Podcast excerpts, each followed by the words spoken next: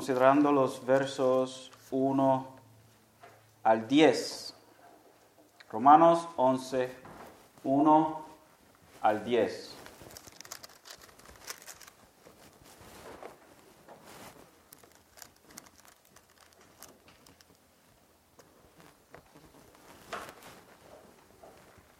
¿Todos lo tienen? Amén. Así dice la palabra del Señor. Digo entonces, ¿acaso ha, ha desechado Dios a su pueblo? De ningún modo. Porque yo también soy israelita, descendiente de Abraham de la tribu de Benjamín. Dios no ha desechado a su pueblo, al cual conoció con anterioridad. ¿O no sabéis lo que dice la escritura en el pasaje sobre Elías, cómo suplica a Dios contra Israel? Señor, han dado muerte a tus profetas, han derribado tus altares, y yo solo he quedado, y, y atentan contra mi vida. Pero, ¿qué le dice la respuesta divina? Me he hecho reservado, me he reservado siete mil hombres que no han doblado la rodilla a Baal. Y de la misma manera, también ha quedado en el tiempo presente un remanente conforme a la elección de la gracia de Dios. Pero si es por gracia, ya no es en base de obras. De otra manera, la gracia ya no es gracia. Y si por obras ya no es gracia, de otra manera la obra ya no es obra. Entonces, ¿qué? Aquello que Israel buscaba no lo ha alcanzado, pero los que fueron escogidos lo alcanzaron y los demás fueron endurecidos. Tal como está escrito, Dios les dio, un espíritu de estupor, ojos con que no ven y oídos con que no oyen hasta el día de hoy. Y David dice, su banquete se convertirá en lazo y en trampa, y en piedra de tropiezo y en retribución para ellos. Oscurezanse sus ojos para que no puedan ver y dobla sus espaldas para siempre. Amén. Gracias Señor por tu palabra. El tema que le, ha dado este, que le he dado a este sermón es el remanente permanecerá. El remanente permanecerá. La reacción de muchos ante lo que Pablo ha estado hablando en los capítulos 9 y 10, ha sido una reacción negativa y de hostilidad en contra del pueblo de Israel a través de los tiempos. Gente que se han atribuido a sí mismo el título eh, de jueces y, verdugos, podríamos decir, de los judíos. A través de la historia hemos visto un, lo que diríamos, un sentimiento antisemita, antijudío, que insiste en exterminar a los, a los judíos de la faz de la tierra. Y aunque este sentimiento tiene muchos eh, orígenes, o muchos génesis, podríamos utilizar esa palabra también, el más prevalente es el que se origina en el rechazo del Mesías que fue prometido en las mismas escrituras que ellos, los judíos, veneraban, cargándole de una cruz. Del punto de vista humano, los judíos son los que mataron al Hijo de Dios, su propio Mesías. Y es por eso que, o por esto que todo lo malo que le venga a ellos, según el pensamiento humano, esto es merecido. En otras palabras, porque ellos rechazaron al Hijo de Dios, en torno Dios los ha rechazado a ellos. Sin embargo, tener una conclusión como esta, después de leer estos dos capítulos, es, es una conclusión errónea. Y francamente sería perder el sentido de lo que Pablo ha estado presentando. Y es por eso que Pablo, anticipando una respuesta como esta en vista a la condición de incredulidad de Israel como nación, y a lo que él ha acabado de escribir en los capítulos 9 y 10, el apóstol emprende el camino de dejar las cosas claras como deben ser. Presentando su argumento apoyado en lo que Dios, en lo que Dios ha hecho en el tiempo de Pablo y lo que Dios, o antes del tiempo de Pablo, o lo que Dios estaba haciendo en el tiempo de Pablo y lo que eventualmente Dios hará en el futuro. Y en esta tarde solamente vamos a ver lo que Dios hizo en el Viejo Testamento antes de Pablo y lo que Dios estaba haciendo en el tiempo donde Pablo, del cual Pablo nos está escribiendo. Vamos a ver simplemente dos encabezados en esta tarde. El pasado y el presente. El pasado y el presente. Comenzamos con el pasado. Número uno, primer encabezado, el pasado. Ponemos nuestros ojos en el verso 1 y Pablo declara diciendo estas palabras, digo entonces, digo entonces, y, acuérdese que no tenemos, en el original no hay separación de capítulos y de versos. Eh, el pensamiento de Pablo continúa del, capítulo anterior, del capítulo, del capítulo 10. Si nosotros vamos al capítulo 10, eh, Pablo termina los últimos versos del capítulo 10, Pablo termina con unas palabras eh, fuertes. El verso 18 dice, pero yo digo, ¿acaso nunca han oído? Ciertamente que sí. Por toda la tierra ha salido su voz y hasta los confines del mundo sus palabras. Y añadió, ¿acaso Israel no sabía? En primer lugar, Moisés dice, yo os provocaré a celos con un pueblo que no es pueblo, con un pueblo sin entendimiento os provocaré a ira. ellos habían oído, ellos conocían. Pablo en el verso 20 dice, e Isaías es muy osado, muy atrevido y dice, fui hallado por los que no me buscan, me manifesté a los que no preguntaban por mí, hablando de los gentiles, de esa nación gentil somos nosotros, de todas las naciones Dios hizo un pueblo para sí. Y este pueblo gentil es el que habla Isaías. Pero en cuanto a Israel, dice, todo el día he extendido mis manos a un pueblo desobediente y rebelde. lo que deja Pablo en el capítulo 10, estas últimas palabras del verso 21, son muy sombrías, son, son, son, palabras, son palabras fuertes, porque Pablo está citando el Viejo Testamento, Isaías 65.2. Todo el día he extendido mi mano a un pueblo desobediente y rebelde. Y en vista a lo que Pablo dice en este último verso, podríamos decir, o alguien podría pensar, o un contrario en contra de lo que Pablo ha estado enseñando, podría decir Pablo, entonces hay un problema hay un problema. Israel es desobediente, Israel es rebelde.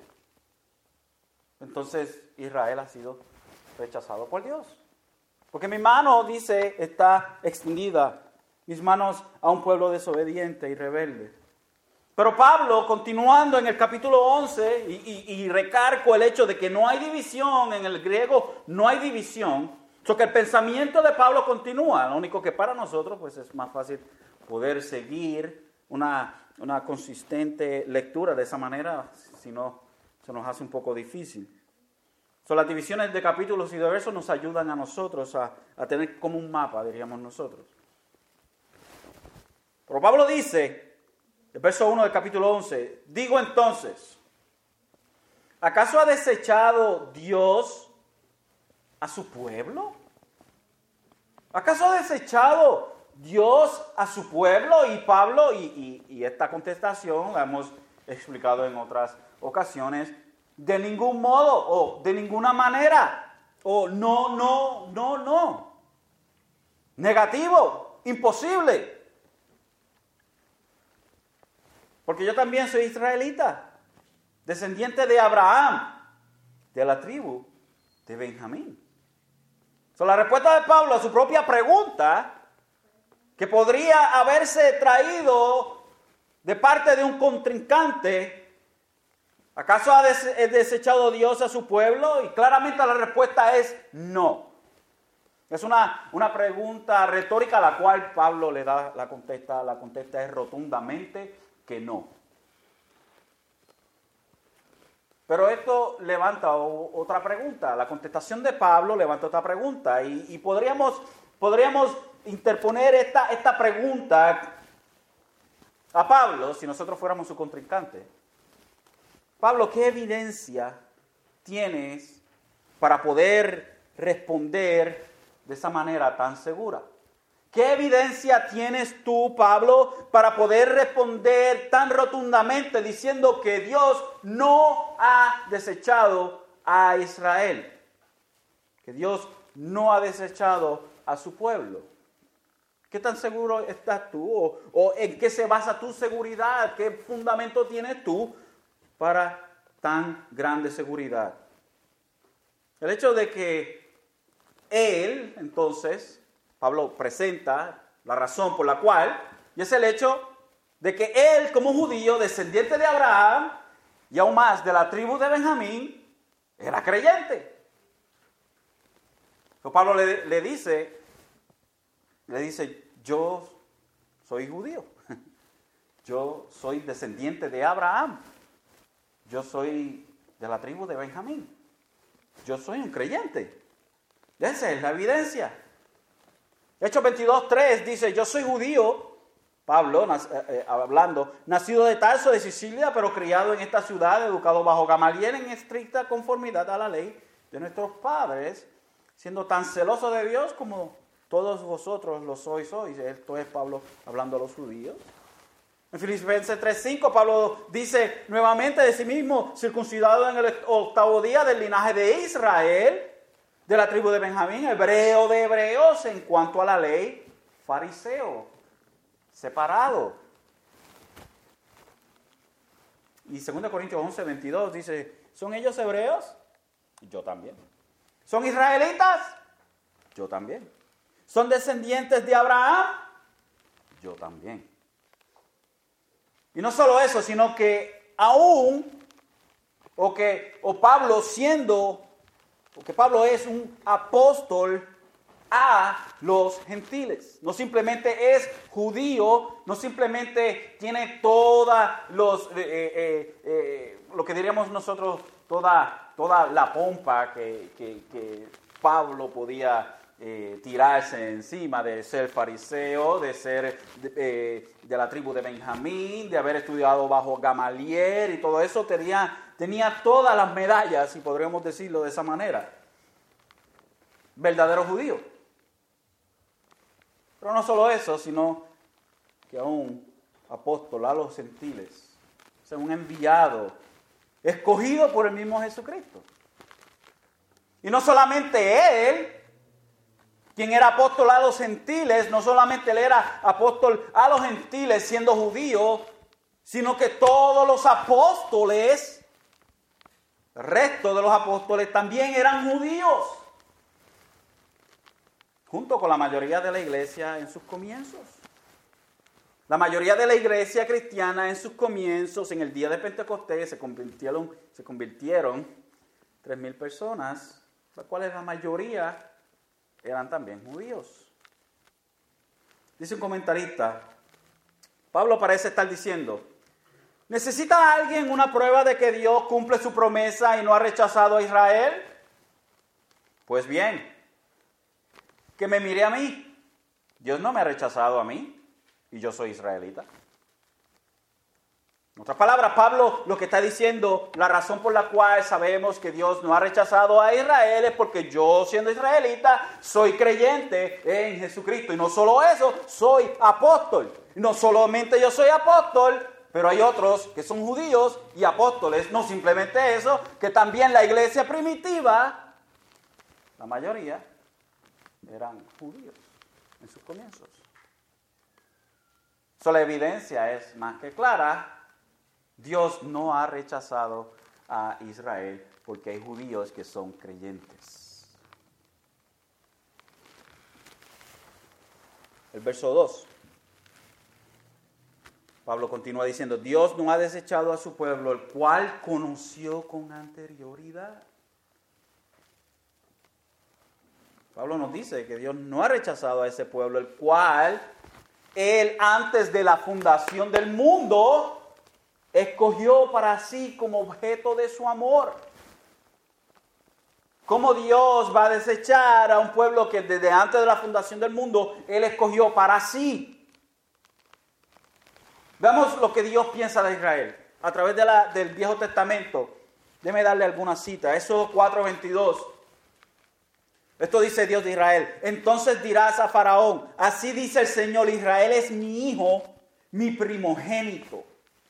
Éxodo 19.6. Y vosotros seréis para mí un reino de sacerdotes y una nación santa. Deuteronomio 14.2 porque eres pueblo santo para el Señor tu Dios, y el Señor te ha escogido para que le seas un pueblo de su exclusiva posesión de entre los pueblos que están sobre la faz de la tierra. Deuteronomio 26, 18. Y el Señor ha declarado hoy que tú eres su pueblo, su exclusiva posesión, como Él te prometió, y que debes guardar todos sus mandamientos. El Salmo 135, 4, porque el Señor ha escogido a Jacob para sí, a Israel para posesión suya.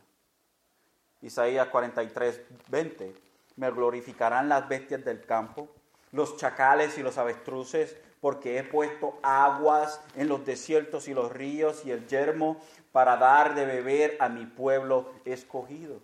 Y Oseas 11.1 dice, cuando Israel era niño, yo lo amé y de Egipto llamé a mi hijo. Eso que la evidencia, según el Viejo Testamento, nos apunta a que Dios escogió a Israel, amó a Israel.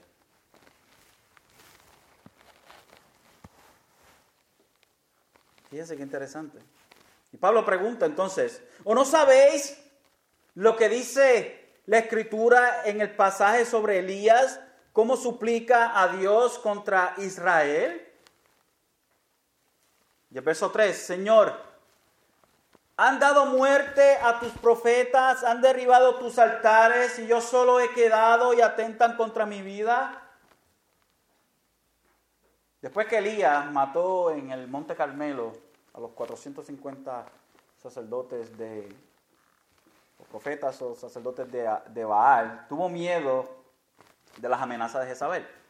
En Primera de Reyes 19, Primera de Reyes 19, el, el, verso 2 y el 3 nos dan más o menos la idea. Dice, entonces Jezabel envió un mensajero a Elías diciendo, así me hagan los dioses y aún me añada, si mañana a estas horas ya no he puesto tu vida como tu perdón, yo no he puesto tu vida como la vida de uno de ellos, de aquellos a los cuales Elías mató, porque acuérdese que en el Monte Carmelo se llevó este duelo. Ustedes a su Dios díganle que mande fuego y queme el holocausto que está en el altar, lo que está ahí, que queme esa ofrenda. Vayan ustedes y hagan esto y mientras ellos estaban allá, vale, escúchanos, vale, se tasajaban toditos, se cortaban toditos, estaban en un éxtasis increíble y Baal no respondió. Luego le tocó al profeta de Dios, a Elías, simplemente él oró a Dios y, oh, y por si acaso él le echó agua a todo el sacrificio y hizo una, lo que diríamos, una, una zanja alrededor para colmo, la llenó de agua y todito lo llenó de agua. Eso que puso las cosas completamente en contra de él. ¿Y qué hizo? Oró a Dios y Dios mandó fuego y consumió los bocado. Eso que los otros perdieron la apuesta, como diríamos nosotros. Eso, la apuesta era que el que perdiera moría. Y así hizo y los picó en cantos a toditos. Imagino que estaba cansado al final del día. No sé si él lo hizo solo o si, mira, ayúdame aquí a picar a esto. No sé. Pero Isabel le dice, te voy a hacer a ti como tú le hiciste a aquellos. Te voy a picar en canto, en otras palabras. Entonces, el verso 3 Primera de Reyes 19 dice, él tuvo miedo, Elías tuvo miedo y se levantó y se fue para salvar su vida y vino a Berseba de Judá y dejó allí a su criado. Más adelante en ese mismo capítulo, el verso 9, dice, allí entró en una cueva y pasó en, el, en ella la noche y aquí vino a él la palabra del Señor y él le dijo, ¿qué haces aquí, Elías? ¿Qué haces aquí?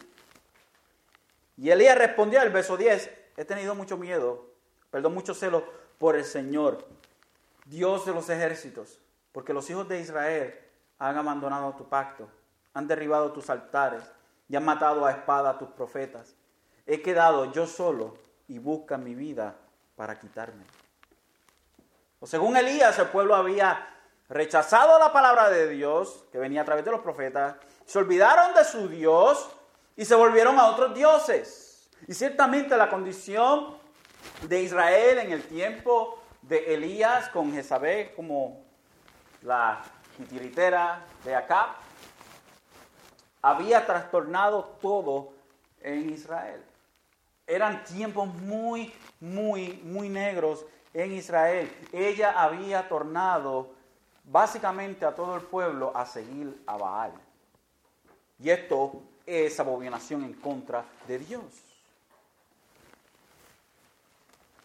El verso 18 de ese mismo capítulo, el Señor le dice a Elías, pero dejaré siete mil en Israel, todas las rodillas que no se han doblado ante Baal y toda boca que no le ha o que no lo ha besado.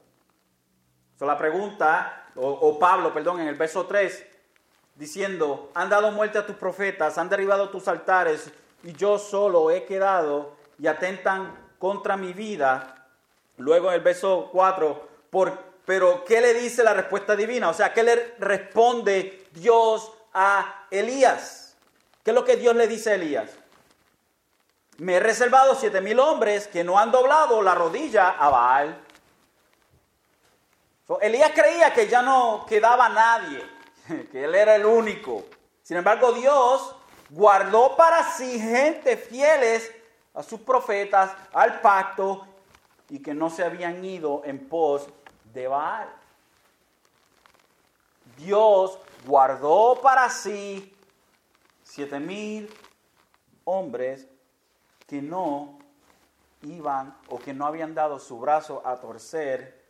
Siete mil hombres que Dios había escogido para sí. Mientras todo el pueblo se había ido en pos de los dioses de Jezabel y de Acab, había un, otra palabra que podemos usar, un remanente que seguía siendo fiel a Dios. So Pablo utiliza este argumento o este trasfondo de Primera de Reyes y de la interactuación entre Elías y Dios y del sentimiento de Elías para presentar el hecho de que Dios guarda a su pueblo. Si nosotros vamos al capítulo 9, el verso 6, se nos dice, pero no es que la palabra de Dios haya fallado, porque no todos los descendientes de Israel son Israel. Y eso es lo crucial de este verso. Este verso es bien crucial porque nos muestra a nosotros que no todo descendiente de Israel es Israel.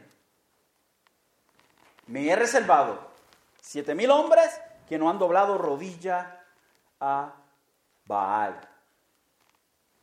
Algo bien interesante volvemos al verso 2, estoy en, esa, brincando para frente y brincando hacia atrás. Dice, Dios no ha desechado a su pueblo, al cual conoció con anterioridad. Al cual conoció con anterioridad. Y esta palabra conocer, ya ustedes saben cuál es. Esta palabra conocer no es que Dios se dio cuenta de Israel en, ese, en, un momento dado. ¡Oh! ¡Oh! ¡Qué chévere esa gente! ¡Oh, yo lo quiero poner! No, Dios conoció, o sea, decidió hacer a Israel el objeto de su amor. Cuando vemos esta palabra la mayoría de las ocasiones nos habla de una relación íntima. Y en esta ocasión entonces la utiliza Pablo, al cual conoció con anterioridad, al cual decidió depositar su amor desde antes. Entonces, vamos al verso 4, dice, pero ¿qué le dice la respuesta divina? Me he reservado siete mil hombres. ¿Quiénes son estos siete mil hombres? Porque Dios había decidido poner su amor en anterioridad. Esto es lo que Dios había hecho en el pasado. Lo que Dios había hecho en el pasado, aún en el tiempo de Elías, 700 años antes de, de, Pablo, Dios había guardado para sí cuando parecía lo más oscuro, cuando el pueblo menos creía, Dios había escogido para sí siete mil hombres que no habían doblado sus rodillas ante Baal quienes escuchaban la palabra de Dios, quienes escuchaban los profetas. Interesante cómo Pablo utiliza este verso para demostrar lo del presente. So, vamos a nuestro segundo encabezado, el presente. El verso 5 dice, y de la misma manera también que, ha quedado en el tiempo presente un remanente conforme a la elección de la gracia de Dios So que Pablo utilizando ese suceso en, Reyes, segunda de Reyes 19, eh, Pablo utilizando ese suceso con Elías y Dios lo utiliza para presentar que lo mismo que sucedió entonces estaba sucediendo en el tiempo de Pablo. De la misma manera, o sea, igual de lo que acabamos de ver, también ha quedado en el tiempo presente, en el tiempo presente de Pablo, un remanente. ¿Conforme a qué? Conforme a la elección de la gracia de Dios, conforme a la elección del regalo inmerecido de Dios. So, Pablo utiliza el relato de Elías para demostrar que al igual que en tiempos atrás Dios escogió por gracia un remanente para sí. Y este remanente es un, lo que diríamos, es un remanente porque Dios lo escogió. Es un remanente. Este remanente es un remanente porque Dios así lo escogió. O sea, los que vinieron a creer en Cristo son los que Dios escogió para sí. Hechos 2.41 dice, entonces los que habían, habían recibido su palabra fueron bautizados y se añadieron aquel día como tres mil almas. Y esto es después del sermón de Pedro, que hace convictos a los judíos que estaban ahí para la fiesta de Pentecostés. Esto es eh, después de ese, de ese gran evento, el día de Pentecostés, donde se había oído el viento, el ruido de un viento recio, eh, las lenguas y todo eso, que, que Pedro se levanta a predicar cuando termina, tres mil personas vienen a él. En Hechos 4:4 dice, pero muchos de los que habían oído el mensaje creyeron, llegando el número de los hombres como a cinco mil. El primer sermón de la iglesia, el primer sermón de la iglesia que vemos en Hechos capítulo 2, en ese primer sermón se convierten tres mil personas. Luego, dos capítulos más tarde, vemos que después de un sermón se convierten cinco mil. ¡Wow! Cinco mil personas. Es mucho. eh, Hechos 6.1 dice, por aquellos días al multiplicarse el número de los discípulos, surgió una queja de entre de los judíos helenitas en contra de los judíos nativos, porque sus viudas eran desatendidas en la distribución de los alimentos. Y, aquí lo que, nos lo que nos habla es que había una discusión o había una disputa en el hecho de que los judíos helenitas que, se habían, que venían de otros, se habían asimilado a la cultura griega, ellos tenían problemas porque no se estaban atendiendo las viudas y ahí después de ahí se escogen a los hombres, a los diáconos eh, eh, de la iglesia para que atendieran todo este asunto. Eh, y este problema era, era, parece que algo bastante grande porque tomó la atención de los, de los apóstoles. Y esto nos habla de los que vinieron y los que estaban en la iglesia al principio eran judíos. Dios no eligió a este remanente de Israel porque hubiera visto por adelantado su fe. No. Ni sus buenas obras, ni dignidad espiritual o pureza racial, sino solo a causa de su gracia. So, este pueblo o este remanente era remanente no en base a porque ellos habían estado eh, o se habían aferrado a la fe, sino que porque Dios los había escogido, entonces es que ellos se habían aferrado a la fe. La causa es Dios, el efecto es que ellos eran el remanente. No es al revés. No es que la causa es que ellos son el remanente y el efecto es que Dios entonces los escoge. No, es al revés. Son un remanente porque Dios los había escogido. Y es lo que Pablo está tratando de presentar. Dios no ha desechado a Israel porque Dios escogió para sí un remanente. Es el carácter de Dios, es lo que Dios ha dicho, es lo que Dios ha prometido.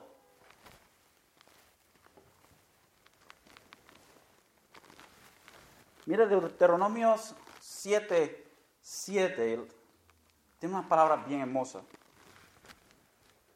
Y esto, yo creo que esta es la mejor forma que nosotros podemos describir eh, eh, el, Dios conocer a su gente o esa relación íntima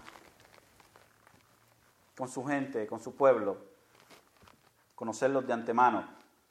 Dice, el Señor no puso su amor en vosotros, ni os escogió por ser vosotros más numerosos que otros. Podríamos decir, el Señor no nos conoció, ni nos escogió por ser vosotros más numerosos que otros. El Señor no puso su amor en vosotros. Esto es el conocer. Es, un verso que demuestra esta, esta idea de Dios conocer. El Señor no puso su amor en vosotros, ni os escogió por ser vosotros más numerosos que otro pueblo, pues erais el más pequeño de todos los pueblos. Dios escoge, Dios decide poner o depositar su amor en quien Él quiere.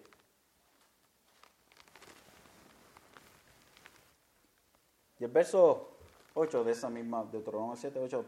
Más porque el Señor os amó y guardó el juramento que hizo a vuestros padres, el Señor os sacó con mano fuerte y os redimió de casa de servidumbre, de la mano de Faraón, rey de Egipto. Dios prometió a Abraham que de él vendría una descendencia, que le daría un hijo, que le daría una descendencia numerosa como las estrellas, numerosa como la arena del mar. Y en esa descendencia estamos incluidos nosotros porque somos hijos de Abraham por fe. Somos espiritualmente los hijos de Abraham. no, no simplemente Abraham tiene su descendencia en el sentido de linaje de carne, pero de gente que al igual que él, por fe, han venido a Dios. Y el número quién sabe, como las estrellas del cielo, como la arena del mar.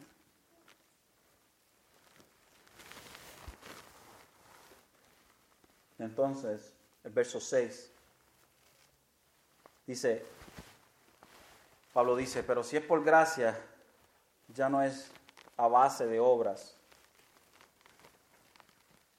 De otra manera, la gracia ya no es gracia.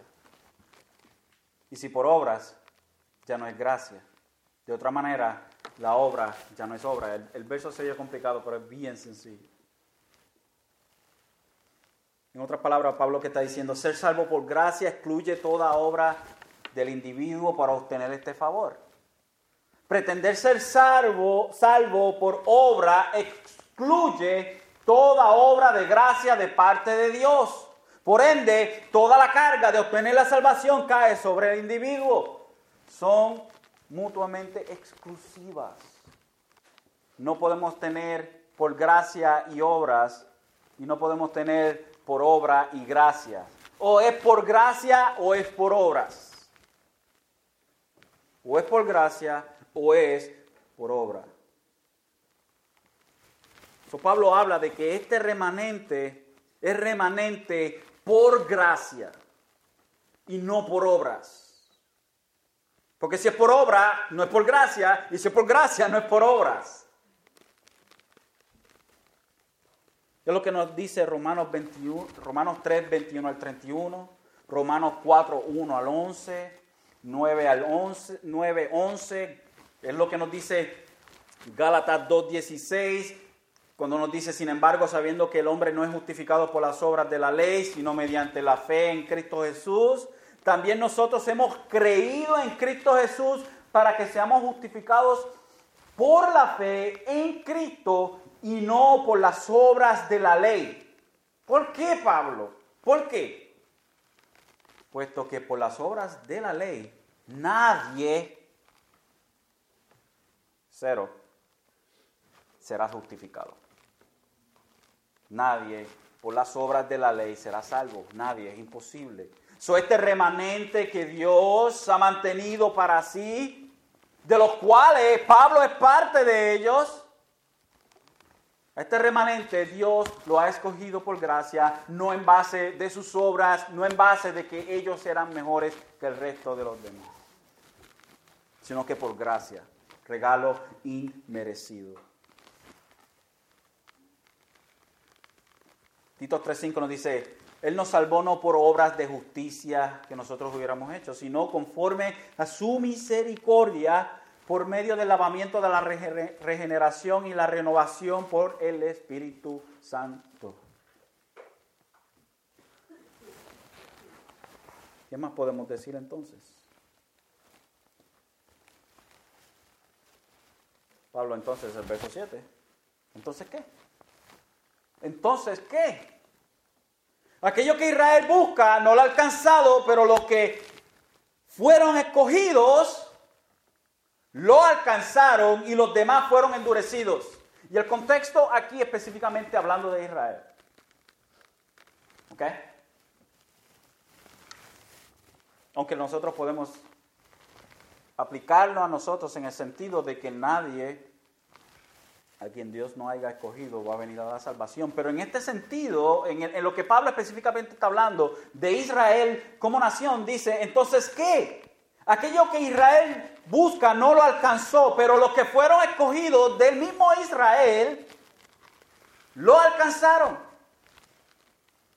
Y los demás fueron endurecidos. Y esto no es la primera vez que Pablo habla de algo, algo parecido. En el capítulo 9, el verso 31 y 32 nos dice, pero Israel que iba tras una ley de justicia no alcanzó esa ley. ¿Por qué? Porque no iba tras ella por fe, sino como por obras tropezaron en la piedra de tropiezo, Jesucristo obviamente. Luego en el capítulo 10, versos 2 y 3 nos dice, porque yo testifico a su favor de que tienen celo de Dios, pero no conforme a un pleno conocimiento, pues desconociendo la justicia de Dios, procuraron establecer la suya propia, no se sometieron a la justicia de Dios. Entonces Israel no consiguió, no consiguió lo que buscaba. No le alcanzó. ¿Por qué? Porque iban a través de la justificación, a través de la ley y no iban a través de la, detrás de la justificación, a través de la fe. So, no alcanzaron aquello que buscaban, no consiguieron aquello que ellos buscaban. Buscaban ser justificados por las obras de la ley y jamás y nunca esto iba a suceder. Pero los que fueron escogidos lo alcanzaron. Ellos alcanzaron ser justificados. ¿Por qué lo alcanzaron? ¿Porque ya ellos eran mejor que aquellos que no lo alcanzaron? No. Lo alcanzaron porque Dios los escogió. So, volvemos nuevamente a un principio, a un principio en donde Dios es el génesis, el origen de la justificación del hombre. Que el hombre es justificado por gracia, por gracia. No es porque nosotros lo merecemos ni porque nosotros lo buscamos. si vamos al, capítulo 9, Pablo nos dice en el verso en el verso 30, sí, el verso 30, hablando de los gentiles, ¿qué diríamos entonces? Que los gentiles que no iban tras la justicia alcanzaron justicia, es decir, la justicia que es por la fe. Solo los gentiles alcanzaron aquello que no estaban buscando. todo aquel que va y es justificado, no es justificado en base de que está buscando ser justificados a través de la fe, sino que son justificados porque no están buscando ser justificados a través de sus obras, como lo está haciendo Israel. Son los gentiles quienes no estaban buscando a Dios ni estaban buscando ser, justificados, se encontraron que fueron justificados. No en base a lo que ellos buscaban, pero en base a lo que Dios quiso hacer en ellos. Ahora, esto no quiere decir que Dios los justificó y ellos ni siquiera se, ni, ni, cuenta se dieron. Esto no es lo que estoy diciendo. Que Dios justifica al hombre y el hombre, oh, yo no sabía que Dios me había justificado. Wow, qué bueno entonces. No, no, no. Ustedes saben, Dios nos hace nacer de nuevo a nosotros y nosotros creemos en Dios. Él nos da a nosotros la habilidad de nosotros creer y de arrepentirnos. Porque nosotros no estamos exentos de, de nosotros arrepentirnos y de creer en Dios. El llamado es de creer en Jesucristo. Y ciertamente esto lo hacemos nosotros. Nosotros creemos en Dios, creemos en el sacrificio de Jesucristo, pero esta habilidad de nosotros creer es puesta en nosotros por Dios. ¿Y cómo es que se nos da esa habilidad? Cuando se nos hace nacer de nuevo a través de la palabra por el poder del Espíritu Santo.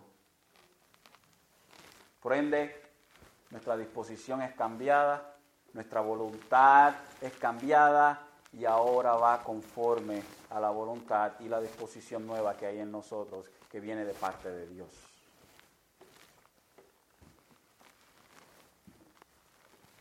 Son los que fueron escogidos de entre medio de Israel, o sea, nuevamente, el remanente, alcanzaron la justicia de Dios porque fueron tras ella por fe y no por obras. Por fe fueron justificados, por la fe que Dios depositó en ellos, como nos dice Efesios capítulo 2, verso 8. La fe que Dios depositó en ellos nos permite ser justificados. La fe es aquello que se agarra de la gracia de Dios. El regalo inmerecido de Dios es esa salvación, ¿verdad que sí? nosotros nos agarramos de ese regalo inmerecido. ¿Cómo? Creyendo. La fe. Pero esta fe también es un regalo de Dios. El resto de Israel, quien estaba entonces obstinado en ser justificado por sus obras, aparte de la justicia a través de Jesucristo, su corazón fue endurecido. So, aquellos que Israel, aquello que Israel busca no lo alcanzó, o sea, ser justificados a través de sus obras. Pero los que fueron escogidos lo alcanzaron, ¿por qué? Porque ellos fueron justificados por fe. Y los demás, el resto, lo cual es la mayoría, fueron endurecidos. Y, esto no es nada nuevo. El endurecimiento del hombre no es nada nuevo. Nosotros nacemos duros de corazón. nosotros nacemos testarudos, nosotros nacemos muertos espiritualmente. Y el hombre endurece su corazón por sí solo. Y Dios lo entrega a su endurecimiento. Encima de que el hombre se endurece su corazón, Dios lo endurece y ciega sus ojos. Esa es nuestra disposición, endurecernos. Ahora, Pablo utiliza el Viejo Testamento para sostener el hecho de que, de que Dios ha endurecido el corazón de los que no creyeron. So que cita estos últimos tres versos, cita a Isaías 29:10 y un poco de Deuteronomios hace, hace un poco de, de paráfrasis, de Deuteronomio 29:4 y también cita el Salmo 69, 22 y 23. So vamos a hacer estos tres versos y con esto terminamos. So Pablo dice el verso 8, tal como está escrito, Dios les dio un espíritu de estupor. ¿Ok? Estupor es eh, de, sueño. ¿Ok? Eh, sueño eh, profundo, podríamos, podríamos decir. Algo, un término quizás más que nosotros podemos asociarnos es como una coma. Usted sabe, cuando una persona está en coma, que no se da cuenta de nada lo que está sucediendo a su alrededor ah, y le pueden hacer un sinnúmero de cosas y no la sienten ni nada. Podríamos decir eso, Dios lo puso en coma, en otras palabras podemos decir. Dios le dio un espíritu, una actitud, okay, no es un espíritu, no, estamos hablando de un demonio, okay. No, el espíritu, cuando hablamos de esa, de esa manera, a veces tenemos que tener cuidado porque a veces queremos de, espíritu, ah, el, el diablo, que sea o el, demonio, no, espíritu, una actitud, ¿ok? Una actitud de coma, o sea, de, que ignoran lo que está sucediendo, de que sus ojos son cerrados, de que eh, eh, sus oídos son cerrados. Eso es, es una, diríamos, una, una actitud de estupor. Ojos que no ven y oídos con que no oyen hasta el día de hoy. Pablo dice, hasta el día de hoy ellos no oyen, ellos no ven, y esto ha sido por el endurecimiento de su corazón que Dios ha traído a ellos, por no creer. Y el verso 9 dice, y David dice, Pablo añade, su banquete se convertirá en lazo y en trampa y en piedra, y en piedra de tropiezo y en retribución para ellos. Verso 10, oscurezanse sus ojos para que no puedan ver y dobla sus espaldas para siempre. Aquí David está hablando de sus enemigos y Pablo lo, utiliza para demostrar lo que el Espíritu Santo estaba diciendo a través de esas palabras de David. Usualmente nosotros tenemos que tener cuidado en, nuestra hermenéutica y cómo nosotros utilizamos los... A veces queremos nosotros ser como los apóstoles, quienes utilizaban una, eh, eh, utilizaban versos del Antiguo Testamento que jamás y nunca nosotros nos hubiésemos imaginado utilizar para traer una enseñanza.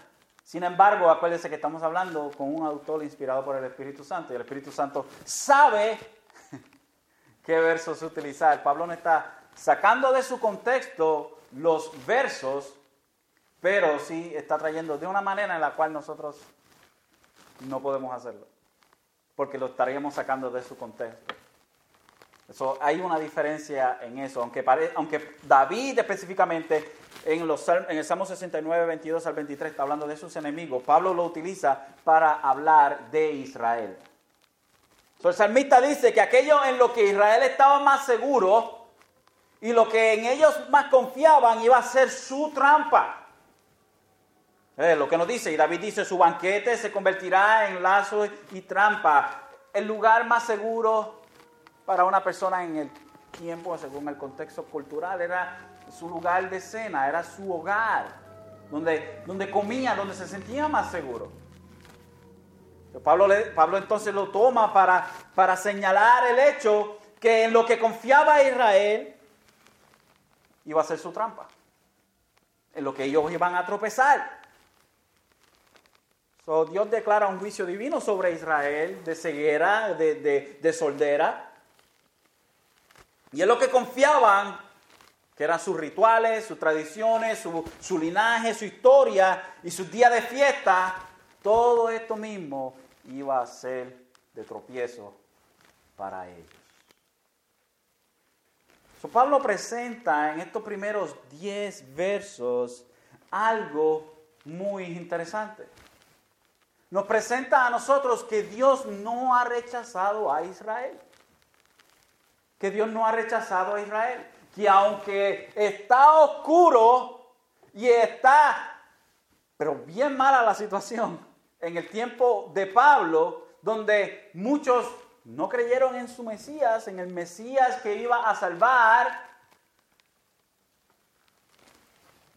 siempre hay una luz en medio de esa oscuridad y, ese, y esa luz es el remanente, el cual Dios escogió.